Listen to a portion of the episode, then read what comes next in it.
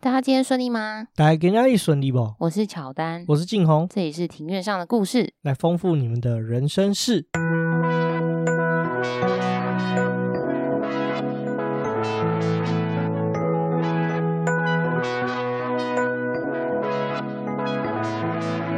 我们透过历史、书籍、电影、风土，带你进入那些看似很远却其实离我们很近的事。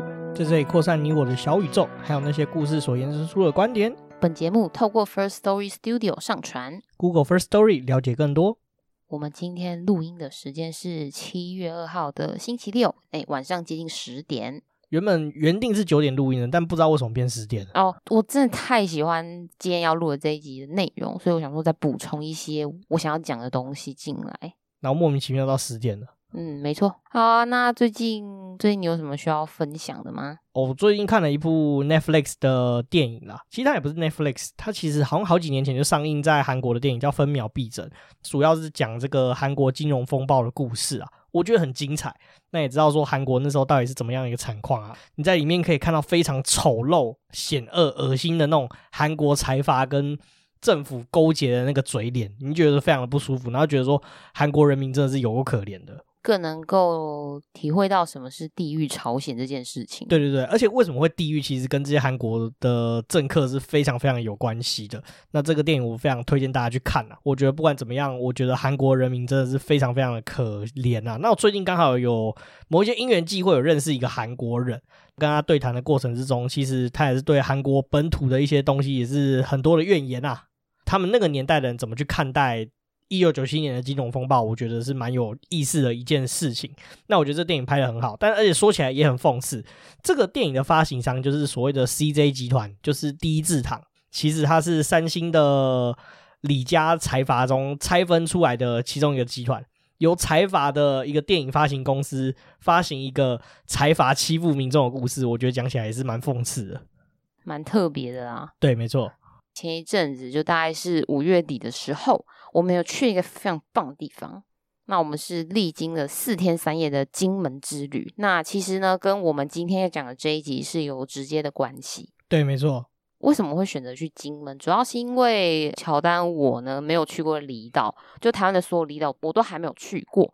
庆红的话呢，因为他在马祖有当过一年的兵，所以他有去过马祖。他也去过了，呃，你也去过好几个地方嘛，所以说你就。这次就提议说要去你还没有去过的金门。对啊，台湾的离岛我去的差不多了吧？我就剩兰屿没去过，然后小琉球没去过。我觉得很神奇，兰屿没去过是蛮正常一件事，但小琉球没去过，我就觉得蛮神奇的，因为小琉球算是相对比较容易到达的离岛。哦，你是说因为交通也比较方便吗？对啊，我觉得兰屿好像坐船，印象中要四个小时。我绿岛也去过，但是就是没去过兰屿。然后金门的话是就是一直都没有机会啊，马祖的话就是手气比较差，所以就哦，就是抽到金马奖当了一年的兵，就是被迫要去那边一年。嗯，然后我记得你好像澎湖去了两三次了吧？哦，对，因为我有个国中同学，他老家就在澎湖，所以说澎湖我小时候去一次，然后后来就反正就有好几次，不知道为什么，我就澎湖算是去好几次，我也不知道为什么。整体而言的话，各个离岛都蛮有特色的啊，马祖的话算是。因缘际会之下，有一个深度的了解，对，深度的了解啊。那至于马祖的故事的话，希望就是以后有机会可以再介绍这个地方。嗯，对，那没关系，我们这一集呢就会聚焦在讲金门，因为我们其实刚去完，所以我们两个呢对金门有蛮多的心得可以跟听众分享。没错，这边的话呢，就先来进入正题。那这边就是先介绍金门县。金门县的旧称呢叫做吴江或者是吴州，那它的吴呢是三点水，然后一个吴党所中的吴，这样讲你可以理解吗？可以理解，对，你知道是哪？蛮清楚的。对，金门县这个地方呢是归属在中华民国的福建省管辖，其实蛮特别，因为这个的时空背景是说，从国共内战，就大家所知道的国民党跟中共。的内战之国民党失利了之后呢，那中华民国实际的管辖就只剩下两个省，主要的话呢是台湾省跟福建省。台湾省的话是管辖的是台湾本岛以及澎湖群岛，福建省的话呢就是管辖我们今天要讲的金门以及晋红当过兵的马祖。这为什么中华民国还有国民党打死不放弃就是金门跟马祖的管辖，就是因为代表说我们还要管另外一个省啊。对啊，就是两个省。不晓得大家有没有注意到，说其实比较老一辈的，就可能是中生代，他们会习惯讲全省，而不是讲全台。你有发现过这件事情吗？哦，有啊，因为全省就是指的就是全台湾省。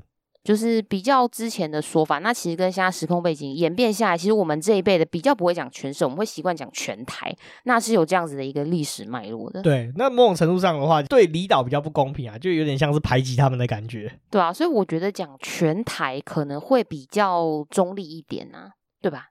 讲全国应该是最中立的。哦，对啊，全国。接下来的话呢，就来讲到面积。金门县的面积呢，就金门的话就包括大金门，就是金门的本岛，以及列屿。那列屿的话，我们会称它为小金门。金门县里面的烈屿乡就是包括这个小金门、大胆跟二胆这两个岛，然后还有乌丘。乌丘这个地方其实我记得离金门也蛮远的，就它的位置大概就是在接近金门跟马祖的中间。那它其实还算是金门县管辖的范围。以前我记得它不是金门县管辖，但是因为实在是国民党输到脱裤子了嘛，啊，所以福建省好几个县就只剩下小小几个岛，所以说其实乌丘以前是属于另外一个县，然后后来才被由金门去代管这个这个乌丘这个岛。嗯，没错。那所以说金门县的这个面积呢，就是有包括刚刚讲的，就是大概总共会是十二个岛屿所组成的，那总面积达到一百五十二平平方公里。那距离台湾本岛呢，是约有两百一十公里，反而距离对岸的厦门只有十八公里，是非常的近的。对，其实金厦就是同一个生活圈啦，就以前有听过一些。算是都市传说吧，说什么金门人去厦门买酱油，然后就再也回不了金门的故事。对啊，因为就是遇到那个战争，对，没错，所以就刚好就是没有办法回来，也没有办法过去。对，那讲到面积的话，这个有一个地方可以聊一下，就是概念，一百五十二平方公里，大家可能没什么概念啊。那我们来讲一下，说台北市的面积大概，我记得好像是两百五十几平方公里这样。两百五十几，所以说金门县比台北市还要小吗？对，比台北市还要再小一点点这样子。哦、但台北市的面积其实不要看台北市好像很小，台北市其实很大，是因为它还包含就是士林北投那边的山区啊，然后还有。文山木栅那边的山区都算进来哦。你说的就是大屯火山，就是那边没有办法住的，也是算在台北市的面积。对对对对对，就台北市的面积有包含这些啊。哦、那如果你说是市中心、城中心的话，差不多就是一就是一百多平方公里的这个面积哦。了解。对，所以金门其实不要不要想说它好像是一个离岛小小，其实金门岛其实不小。那我记得厦门岛好像也比金门大一点点而已。没错。金门县这边的地层是以花岗片麻岩为主，大部分的地势呢是起伏的丘陵，土壤的话是以沙土以及裸露的红壤土为主，所以说酸性的土壤占了百分之八十五，沙质地占了百分之九十二，农业发展就也受到限制，因为想这些这种这种条件的土壤其实没办法，也很难去种植一些农作物的。对，种农作物就比较困难一些。在的话是人口。其实常住的人口呢是只有大概是六万人。其实，在当时金门还负有战地任务的时候，国军的人口在全盛时期是有十三万的，变到现在的状况是低于一万的。所以，其实我们到了金门之后啊，我们发现其实看到的阿兵哥没有想象中的那么多。哦，对啊，其实那个时候我在当兵的时候，其实已经是义务役末期了，所以其实裁军裁得蛮严重的啊。不只是金门、马祖，其实那时候阿兵哥也很少。那我记得有印象中，我们那个防区的虽然说位阶叫指挥部，但实际上他的整个防区的人已经比一个旅还要再少了。哇，那真的是跟当时的全盛时期的数量是差蛮多的。对啊，对啊，对啊，所以其实金马都有一个很严重的问题，就是要做转型。因为以前阿兵哥多，然后做阿兵哥的生意，其实就可以养活这个小岛。但是现在因为阿兵哥迅速减少，所以说他们其实居民的收入来源就受到蛮大的影响的。对啊，那其实还有一个现象，就是说蛮多的台湾本岛的民众会因为金门的社福资源比较好。而且有一些离岛补助，那这些离岛补助的话，如果大家有兴趣，可以到法务部的网站去看，它有一个是离岛建设条例，有提到说离岛补助有哪些，然后这些被社福资源吸引的民众就会将户口迁移至金门，但是实际定居在这里的非常的少，导致金门的幽灵人口高居全国之冠。也就是说，许多人设籍在金门，但是他没有住在这里。还有一个重点是因为金门呢。金门籍除了福利好以外呢，还有一个很特殊的一个优势，就是金门酒厂会三节配酒，那你一定要金门籍，你才可以获得配酒的资格。所以很多爱好高粱的民众会想尽办法聚集金门。哦哦，所谓的配酒应该还是要买，只是说金门县政府有开放，就是这些金门的居民呃户籍的民众可以来买。就他们有优先购买权的意思。对，没错，就是三姐的配酒只有他们可以购买，哦、然后那个那个酒标上的 mark 会不太一样。哦，就是比较特别，所以说其实也是有人在收集的。对，对，对，对，就是金门跟马祖其实都有这样的习惯。那我那时候退伍的时候，我也是从就是在地乡民的手上弄到一些春节配酒带回台湾。哦，所以你有喝吗？我没有喝啊，真是放在家里啊。哎，不然我到时候拍照我传到 IG 上面好了。嗯、好啊，就跟听众分享一下。刚有提到说，其实因为金门的土壤比较贫瘠的关系，所以说经济的部分呢，就不会以农业为主，就会以旅游业以及服务业为主。刚刚有提到高粱酒，那就是以生产高粱酒而远近驰名。就是其实你一提到高粱酒，觉得应该有九成以上的人就会直接联想到金门。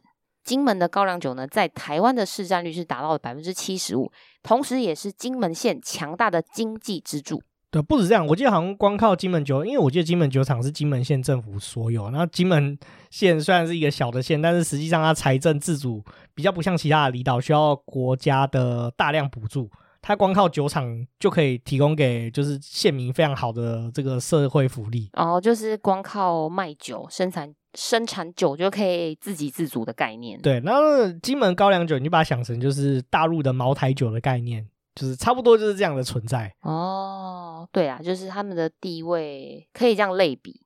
再来就另外提到一个，就是金门县长，就是我在查资料的时候发现金门县长叫做杨振吴先生。那我觉得他的名字就刚好就很适合当金门县长，因为他的名字我觉得，因为他的镇是镇守的镇，然后他的吴呢，就是我们刚刚提到金门的旧称叫做吴州或吴江，那就是有那种镇守吴江的意思。就是这个蛮蛮酷的，蛮刚好，因为他其实也是真的是土生土长的金门人。我去大概查一下的他的资料。讲到金门的话，其实金门的政治也很有意思。就是金门人的政治，它其实比较不像台湾会有那种所谓的蓝绿对抗的情况，大部分都是金门在地的乡亲有所谓的派系，就是你姓什么，在金门是比你是什么党派的还要来的重要。哦，所以金门人他基本上不会看党派，他是看人，然后看姓氏。对，看人看姓氏。比如说，可能呃，金东跟金西就有不一样的势力啊，然后或者是说姓陈的跟姓杨的就有不一样的势力。因为像立委是姓陈嘛，呃，陈玉珍。对对对对对，他是金门蛮有就是手被门夹到的。对对对对，就是他。那反正这是金门的政治的一个特色啊，跟本岛的情况也算是差异蛮大的。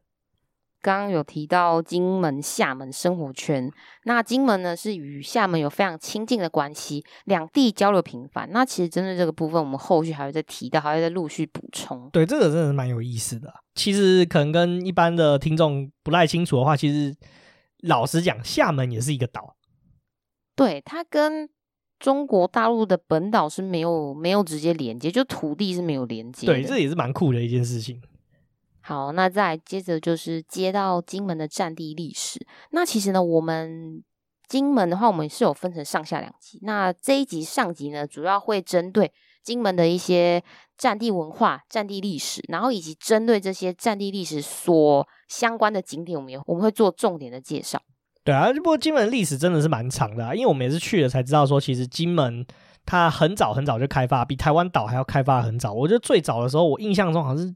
可以追溯到元朝，是不是？哦、呃，不只是东晋的时候就开始有人住了。总而言之，金门其实它是一个历史蛮悠久的地方，跟台湾的历史是不太一样。就是也是因为就是看了这系列的东西，才会发现说金门人跟台湾人真的是差异非常非常的大啦。不过我们今天这一集的重点会摆在说比较近代的部分，就从国民党就是兵败如山倒的这边开始聊起。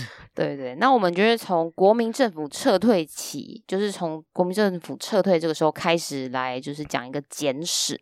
时间呢就拉回到民国三十八年，国共内战失利之后，中华民国政府就从大陆本岛撤退到了台湾。原先的福建省政府，也就是现在只有管辖金门跟马祖的这个福建省政府。那也从当时的福州迁移到金门，并且就是政府就将金门定调为反攻大陆的第一要塞。此后的金门就扮演了五十多年的战地角色，就是背负了很重大的战地任务。啊，成为台湾海峡两岸军事角力的战场。金门呢，前后经历了古宁头大捷、大二榄战役、九三炮战以及八二三炮战等等的无数场的保卫台海安危的战役。战备时期的金门，那军民同胞是共同经营这些战地的建设。现在呢，所所可以看到的一些各种具备军事防御以及伪装还有阻隔等等作用的设施，举例来说，像是一些战备车道，就是我们在金门有看到独有的战备车道了。那它会散布在，还有一些散布在田野之间的一些反空降桩。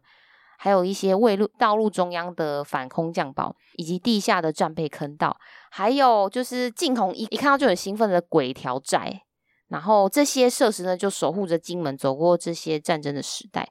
直到民国八十一年底的时候呢，政府将金马地区的战地任务终止。这个其实金门那个时候啊，就是战地任务嘛，因为我在马祖当过兵，所以其实金马的情况是蛮类似的啦。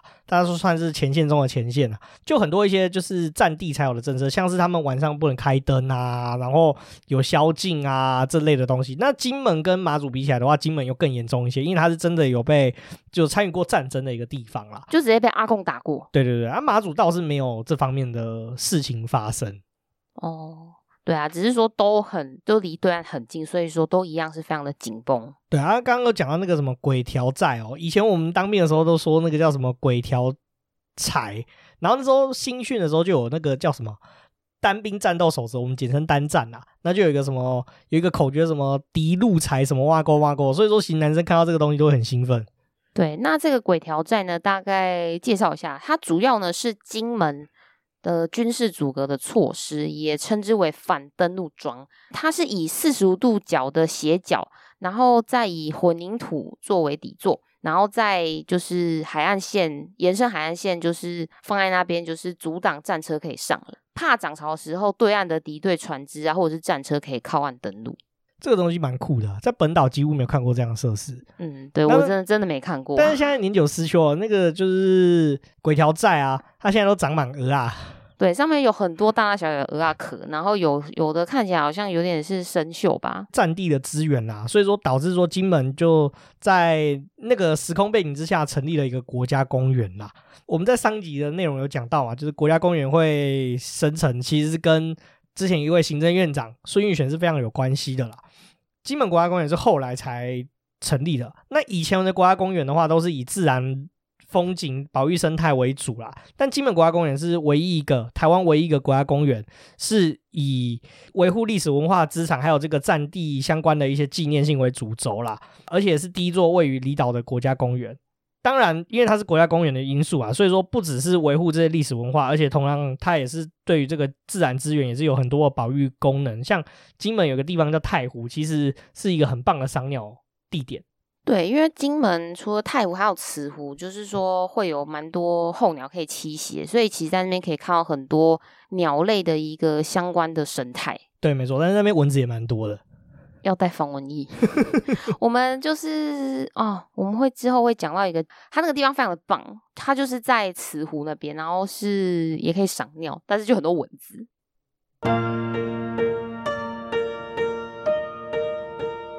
那先来聊一聊这个。金门的景点啊，金门其实分成五个大区域啊，那分为是这个金门的本岛跟小金门啊。那金门本岛的话，有几个城镇，就是金沙镇啊、金湖镇、还有金宁镇跟金城镇啊。那金城镇算是金门的一个最主要的都市，对，人口市中心，对，市中心是在金城啊。那但是就金城是外行的讲法，那你要比较专业再低一点的讲法的话，就那个地方叫。后埔，对，后埔后面的后，然后埔是三点水，然后再府，那个府要怎么讲啊？王仁府的府，对对对，五六六王仁府。然后另外的话，还有刚还没有介绍到一个地方叫烈屿乡，烈屿乡就是所谓的小金门啦。那这个主要是分成金门，就是分成这五大区域啦。金门其实讲起来也很复杂，有分金东跟金西啊，然后两边的风采其实不太一样。就其实金门的景点有，我觉得有两种风格。就是如果真的要大致的分的话，一种就是战地任务时期的风格，那再的话就是闽南文化。那因为金门地区把闽南文化的一些古物啊、建筑物都保存得非常的完整，所以说主要会是那这两种风格。对，老实说，金门会保存那么多的这个闽南文化，其实也是阴错阳差，因为刚好战地任务的关系，金门没办法发展嘛。对，因为其实当时在金门负有战地任务的时候，我记得那时候上网是查到说，好像是规定，就是金门当地的建筑物不能超过两层楼还三层楼，所以说金门啊，你看比较早期的房子，它都不会盖得太高。这是蛮有意思的一件事啊。不过我觉得这个细节我们可以留到下一集再聊，因为其实这个我是觉得金门很魔幻的原因就是出在这一点。没错，那我们这一集呢，还是针对在战地任务时期的一些景点来介绍。首先呢，我们就介绍位于金门的东北边的金沙镇这个地方呢，叫做马山观测站。然后马山观测站其实跟马山播音站是一起的，所以说我们就先称它为马山观测站。那其实这个马山呢，是位于金门的最北边，距离大陆管辖的角屿啊，大嶝岛、小嶝岛仅有两千三百公尺，也就是作战前线中的前线，所以战略地位非常的重要。至今呢，仍然是有国军驻守。我们那时候过去的时候，其实也是看到真的有阿兵哥在那边站岗。站内呢是设有两座播音墙，那这个播音范围呢可以遍及大陆、福建沿海。播音呢与我们所谓的星战是有直接的关系。那这个星战的行动呢，就包括用喇叭广播啊、无线电啊、漂浮物品到对岸。当时候的时空背景之下，是其实两边都是互有降军的，就是投降的人，就可以借由这些降军呢，得知就是双方的情报。嗯、呃，马山观测站呢，其实你一走进去的时候，你就可以看到外面有很大的四个字，写着“还我河山”。那那边比较特别的是，邓丽君有在这边做过广播，他是有在那边广播。然后哦，我们在那个站内里面还看到，就是说其实那边是有贴邓丽君的广播稿。然后还有一个就是普遍是有广播的，是有好像有负责喊就是广播的一个称职称，播音员嘛，我也忘记那是什么，应该是类似播音员。然后我就有看到他这边是有有一段对大陆同胞喊话文，我有把它拍起来。那有静红，就是念给大家听一下，就那时候的喊话的文稿是写的什么？那文稿是写说：“亲爱的大陆同胞们，共军指战员弟兄们。”驻守角屿小邓、大邓的猪毛军弟兄们，这是你们脱离共产党统治、投奔自由的最好机会。当你投奔自由还没有达到金门地区而被共产党发现时，我们随时可用炮火或烟幕弹掩护你。其实老实说，我觉得没有很吸引人。对啊，超超感觉很危险呢、啊。对，真的是很鸟。那没办法，因为当时的时空背景之下，其实。呃，中华民国政府也没有太多的余裕可以就是去做掩护的动作啦。那但是我觉得我们在这个景点，我觉得最有意思的地方就是海漂垃圾。对，因为其实这个马山观测站的旁边就是有一个海滩。那这个海滩呢，就是有我们有看到很多垃圾。那这个垃圾呢，就是随着海流啊跟风向从对岸，应该不知道是厦门，应该是厦门吧，就是从厦门飘过来的垃圾。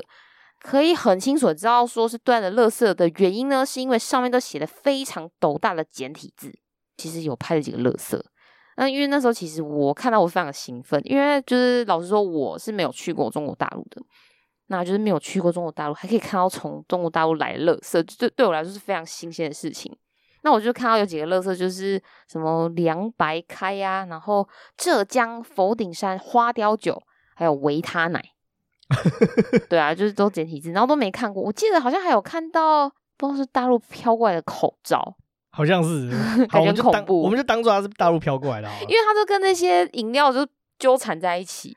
远远看我就知道是大陆飘过来的垃圾，因为毕竟小弟我在马祖当兵的时候，我有就被派去海滩捡过垃圾，然后那时候我们边捡就一大群阿兵哥就说这是祖国来的善意。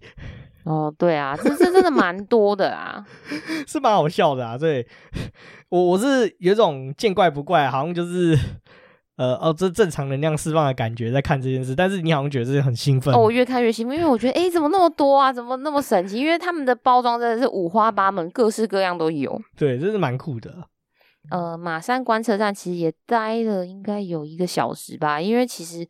就是站内也有展示蛮多，就是当时时空背景之下的一些呃播音员的所肩负的任务，那以及还有一些军事的设施。然后呢，接下来呢，我们就移动到金湖镇的八二三纪念馆。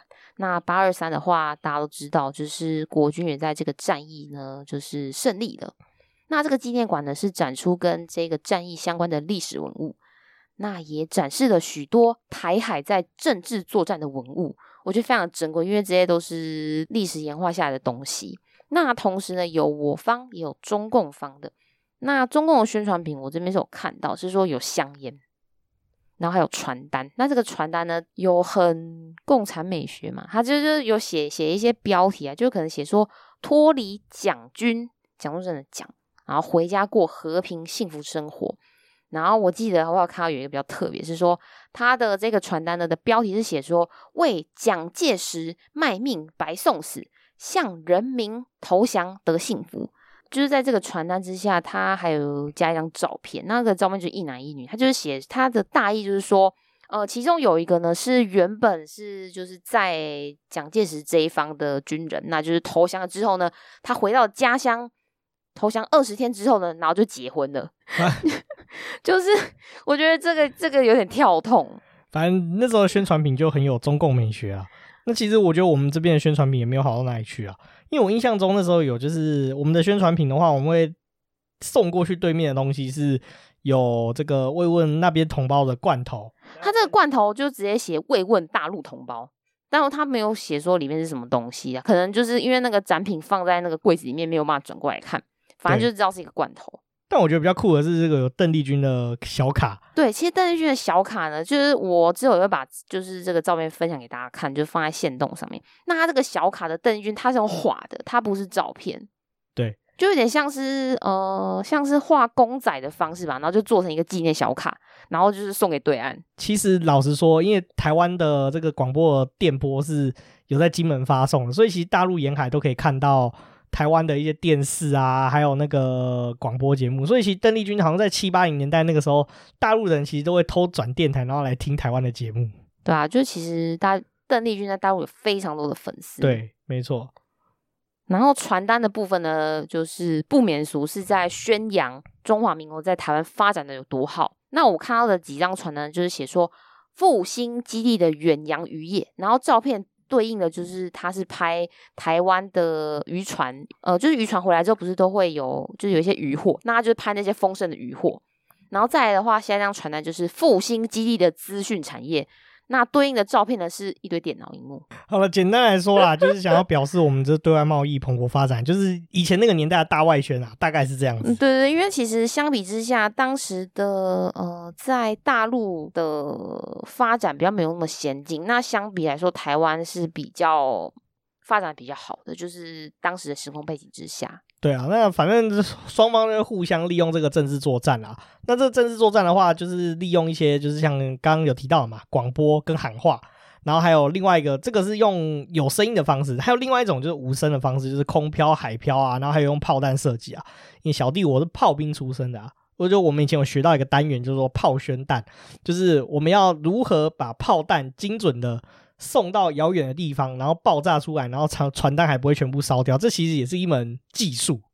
对，那这个炮宣弹呢，就是一个特一种特制的炮弹，它会将这个传单呢卷紧，卷到最小最紧，然后再塞到炮弹里面，然后呢发射到目标的上空，大概是五百公尺的地方左右，让它爆炸。爆炸之后呢，原本在炮弹里面绑的一些宣传单。会散落在地面，就让就是在大陆的人民可以捡起来看，就看说，哎，里面写什么内容。再来的话就是海漂作业，海漂的话通常是会用塑胶袋或者是气球、酒瓶或者是竹筏这些的容器，那会在这些容器里面装在传单或者是口粮，然后再配合一些潮汐海流，然后再漂流，让它漂流到福建省的沿海。那每年呢是有十万个以上的这些海漂的物品。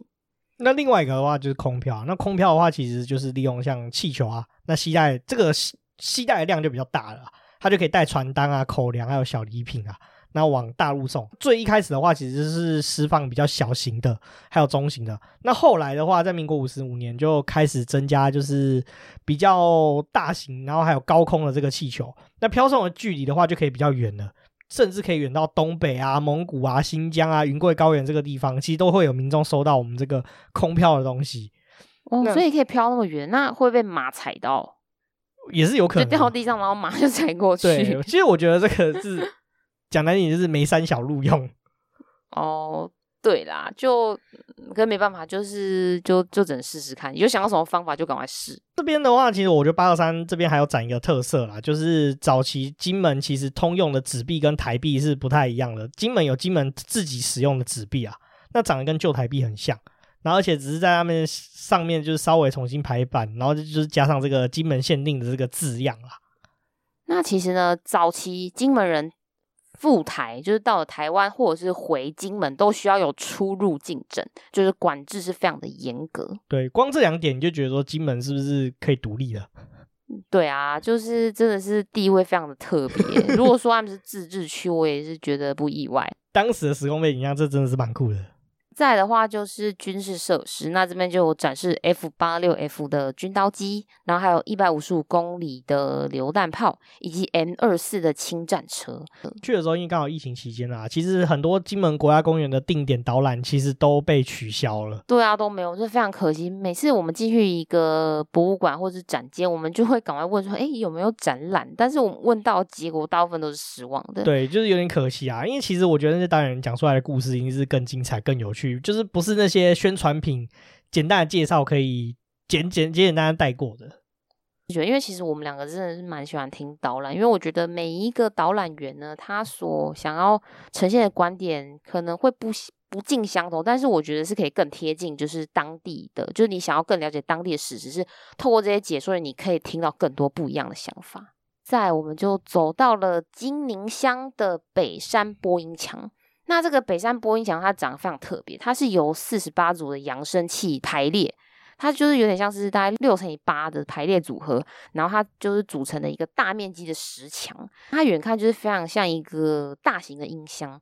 这个播音墙呢，是跟前面提到的马山播音站是一样的作用，它也会一直循环，就是轮播邓丽君的歌啊，或者是邓丽君当时在喊话的录音。对，但是这个景点我觉得比较。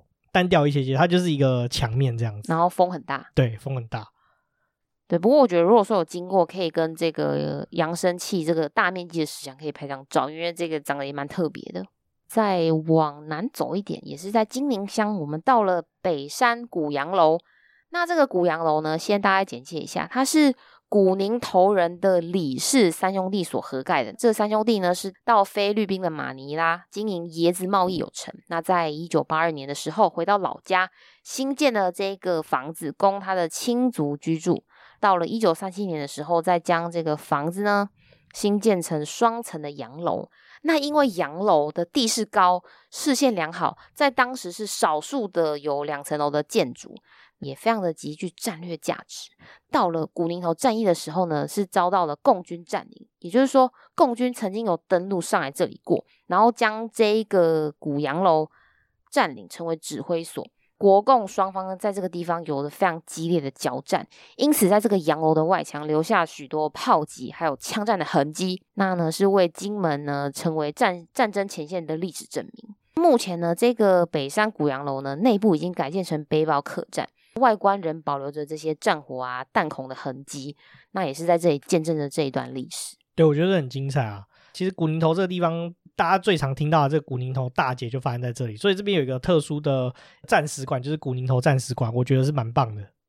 这个战史馆呢，我觉得它有非常棒的特色，就是它是以十二幅的大型油画作品。叙述古宁头战役双方交战的过程，它是用这十二幅的画作来去陈述国军就是从一开始啊，然后到大捷，就是这整段历史。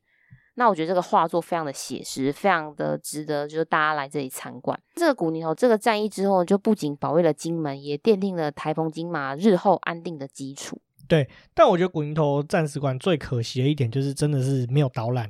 对，我因为十二幅画作，我觉得每一幅画作都有很多值得分享的细节。那我这边稍微聊一下这个古宁头战役这个地方。其实这个是中华民国史上第一次海陆空三军联合作战的一个场景，因为它有海战，它有空战，然后也有这个陆地的战斗，所以是非常特殊的一个情境啊。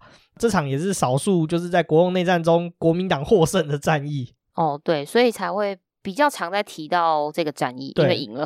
除此之外呢，其实这场战役会赢，其实是有很多很多的巧合组成的，包括说，哎，共军啊，他登陆的时候的情况不如预期，然后算错潮汐啊，然后将一大堆阿利亚扎的因素总合起来，古宁头才会获胜啊，算是惨胜的一场战役啊。那话说这场战役的话，呃，我们的郝柏村郝贝贝其实是有参与这场战役的哦。所以我觉得他的地位很独特、很崇高，是我觉得是有原因的。他是真的有看过战场的人，真的是见过大风大浪。再来呢，我们要到一个鬼斧神工的地方，我觉得任何人看到这个地方都会啧啧称奇。这个地方就是在金城镇的宅山坑道。这个坑道呢，是在八二三炮战期间动员了无数的人力。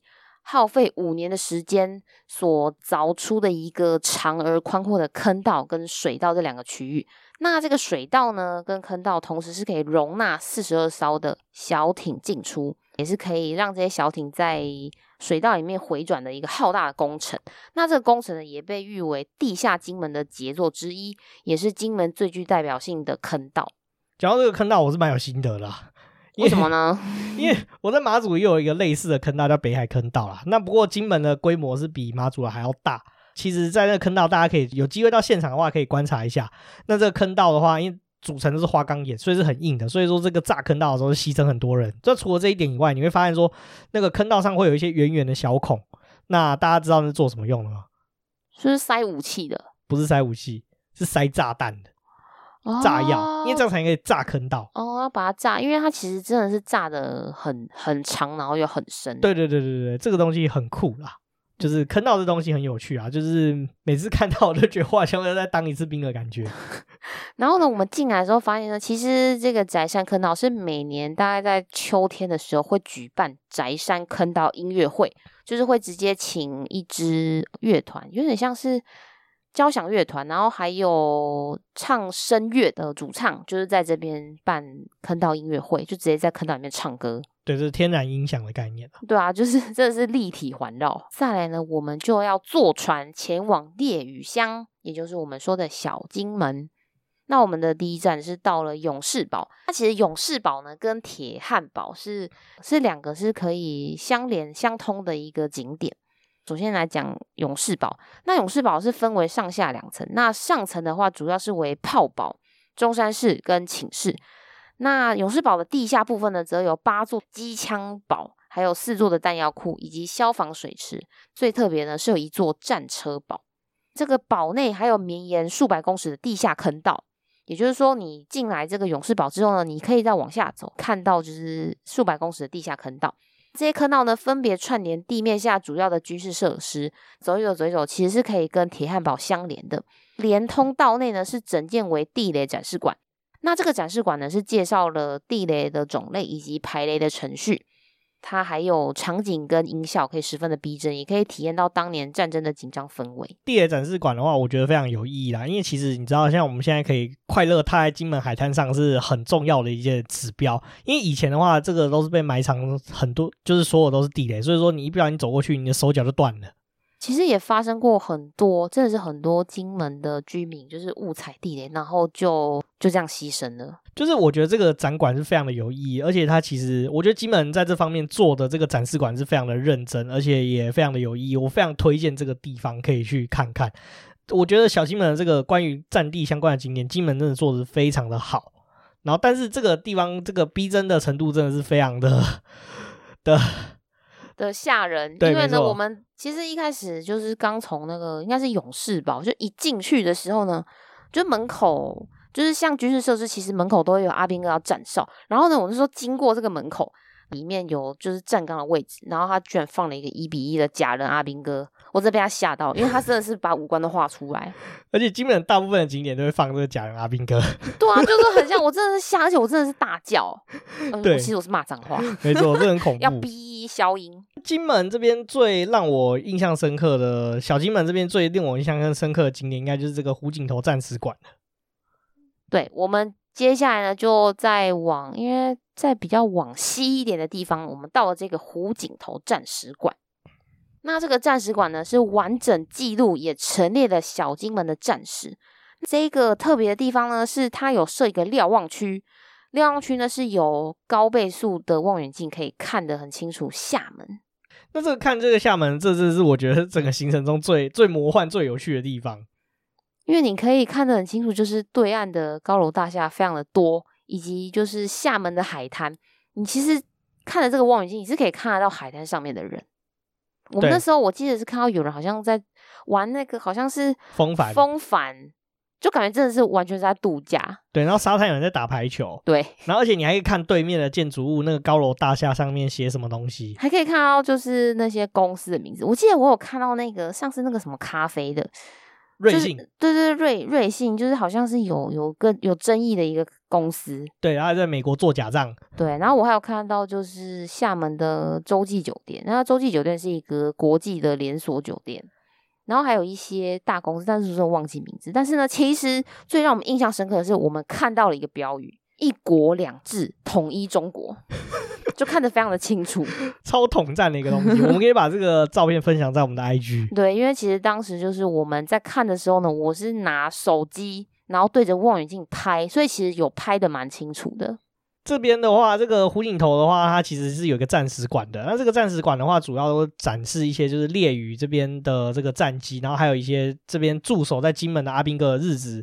就是他相关的一些关于阿兵哥的介，就是这边想念家乡的一些介绍，我觉得蛮棒的。还有这个战战时长官来往的书信跟参访的照片，然后还有就是当时炮战所使用的一些设备资料。那我觉得这个地方真的是非常的好的原因，是因为说你可以理解说，诶，在这个金门当兵是什么样的日子。对啊，因为刚刚有提到说可以听阿兵哥的心声嘛，那其实它是有一个有一个小区，它是有放就是电话。就像我们平常在，就我们看到的公共电话亭里面的电话，就是你拿起听筒，你就可以看到，就可以听到，就是阿兵哥的录音。那他录的就是说，有一些是阿兵哥，呃，当兵的心声以及心得，然后其实就可以听到他们有很浓厚的乡音。这个湖景头战史馆，我觉得很有趣，是因为以前大家都听到说这个金马奖就是非常痛苦，因为去的话是有很有可能回不来的。对，因为那时候真的是要作战。对，你可以在那个纪念馆里面感受到这种氛围啦。最后的话，其实我觉得小金门还有一个让我非常印象深刻的地方，就是双口战斗村。哦，我超爱这个地方的。那我们现在讲这个名称由来，为什么叫战斗村？是因为这个地方呢，双口战斗村它离厦门只有六公里。因此呢，如果有战事发生，就战争真的要开打的话呢，这个早期的村民都会是第一线的自卫队，就是从上到下，从老到幼都是都是要战斗起来的，所以叫做双双口战斗村。那这边的话，旁边是设有一个凉亭，那凉亭里面有个望远镜，那这个望远镜呢，同样是看到厦门，也看到我们刚刚讲的那个标语“一国两制，统一中国”。那其实这个标语的话呢，我方呢是在。同样是属于烈屿乡的大胆岛上，是以三民主义统一中国来回应这段话，对，互相统战，互呛，对，就有点像是双方在互呛的感觉，真的智障啊！那这个地方我们去的时候，其实没有什么游客啊，我们觉得这个地方很舒服啊。撇开它离中国大陆很近以外，其实是蛮舒服的一个地点。对啊，然后呢，看厦门真的是看得非常的清楚。而且这个地方蛮适合拍照的，我觉得。对啊，其实我在这边，晋弘也帮我拍了非常多的照片，就是跟对岸的高楼大厦合照。就是其实人不在厦门，但是可以跟厦门的 高楼大厦拍照，我觉得这非常特别。而且这我觉得就是金门一个很魔幻的感觉，因为现在小三通没办法通嘛，那所以说我们就有点像是回到那个二三十年前，但还没有所谓两岸开放的年代。那站在那个地方，你可以很深刻体会到所谓的。金门人对于对岸的一种看法，就是哎，以前他们都没有高楼大厦，然后大楼高楼大厦一直疯狂的盖起来长出来，金门却还是维持着原始的样貌，平平的。其实对，我觉得是一个很魔幻的感觉。那我先姑且不论好或不好，但这件事情就是一个很魔幻的体验。对啊，因为其实因为我是真的没有去过大陆，所以我可以体会这种感觉，就是有点像是早期还是两岸就是分就是没有没有交流的年代。对，所以我非常可以体会这种感受，我就觉得好特别哦。然后呢，就是因为离对岸实在是太近了，所以远传一直叫我要开国际漫游，他一直觉得我在对岸。哦，对，这个这个，他还发了三四封简讯吧。这体验我在马祖也是有的。我们那时候在马祖某一些村落，确实是很容易收到中国移动的讯号。哦，就以为你人在那里，对，但其实没有，你在马祖，真的是蛮有趣的啦。其实我们这一集其实也讲了蛮多的东西，都是，但我们只主要 focus 在就是金门的战地文化的部分啦。那其实我们下一集就留关于闽南文化方面，就留在下一集。对啊，那其实我们这一次呢参访了，我们是有蛮多的心得啊。那我觉得有一个比较猛的地方是金门的跨海大桥。那这个跨海大桥呢是要连接金门本岛跟小金门。那这个跨海桥梁长达四点七七公里，那预计是在今年八月可以完工。那但是呢，我跟我跟我一个在金门的朋友就聊到这件事情，他们不觉得很很猛，因为他们觉得这个桥居然花了十年才要准备盖哦，他们觉得很神奇。跟金门当地人聊天，就是有一些暗盘的事情啊，就是 这条这个桥其实是盖得非常的。有很多故事可以聊，对啊，但是我还是觉得很厉害啊，就是跨海大桥，也就是直接可以开车过去，也就是说以后啊，去从金门到小金门不一定要坐船，你是可以开车或者骑车过去的。然后还有一个地方就是呃，就觉得比较让我觉得比较无言的啦，就是厦门的翔安国际机场。那这个国际机场呢，盖好了之后呢，它其实会离金门变得更近。那我觉得这个不仅就是有一些呃，可能。国安问题，那还会有一些飞安的问题，因为我觉得离得那么近，因为金门本身是有上亿机场的，那这两个机场就会离得太近，可能会有航道重叠的问题存在。除了这个以外的话，就是因为它盖这个机场，所以说其实需要杀死。那中国这边的话，也是偷偷越过所谓的这个越界。然后来我们这边就是偷采砂石，也会也连带影响这个金门的海岸线啊。其实，在马祖也有类似的发发生这样的事情。那时候我在当兵的时候就有，就有时候那船会超过这边，然后偷采砂石。而且好像听说我退伍之后越来越严重。哦，越偷越多吗？对，越越干越多。哦。以前的人都说金门不好玩，可是我们觉得金门很好玩。但我，我觉得超赞的。对。但我觉得金门比较适合就是人文的旅游啦，比较不适合就是大堆头玩耍玩水这样的行程。嗯，我觉得如果我是要大堆头的玩耍，是比较适合去澎湖的啊。对，没错啊。那我这边呢，总结一下呢，我觉得金门真的太好玩了，就是我还想要再去。然后呢，还有个重点，景点我们去好像所有景点都不用门票欸，对，都没有门票。对啊，然后女厕的公厕都有卫生纸哦。这个我是男生，特别，我是男生，我就没什么感受了。对啊，我真的觉，我就去了，其实发现就是金门的公厕也都维护的很干净。就是我们的上级也想到这边，下集就会针对闽南文化做介绍。我们差不多今天就是讲到这里。如果喜欢我们的话，请在 Apple Podcast 或 Spotify 帮我们打新评分，并且留言并分享给你所有的朋友。请追踪我们的 IG 账号是 Story on the Yard，可以在放大镜搜寻庭院上的故事。IG 上面会有我们的生活动态以及 Podcast 推荐以及书籍以及的推荐哦。那我们也会把我们在金门玩的这个照片啊，还有一些特殊有趣，我们觉得有趣的照片放在上面哦。对，我想要把就是在马山观测站海边拍到垃圾给你们看。那现在的话，还有 First Story 的技术支援，还有语音留言的功能。那我们就下次见，拜拜。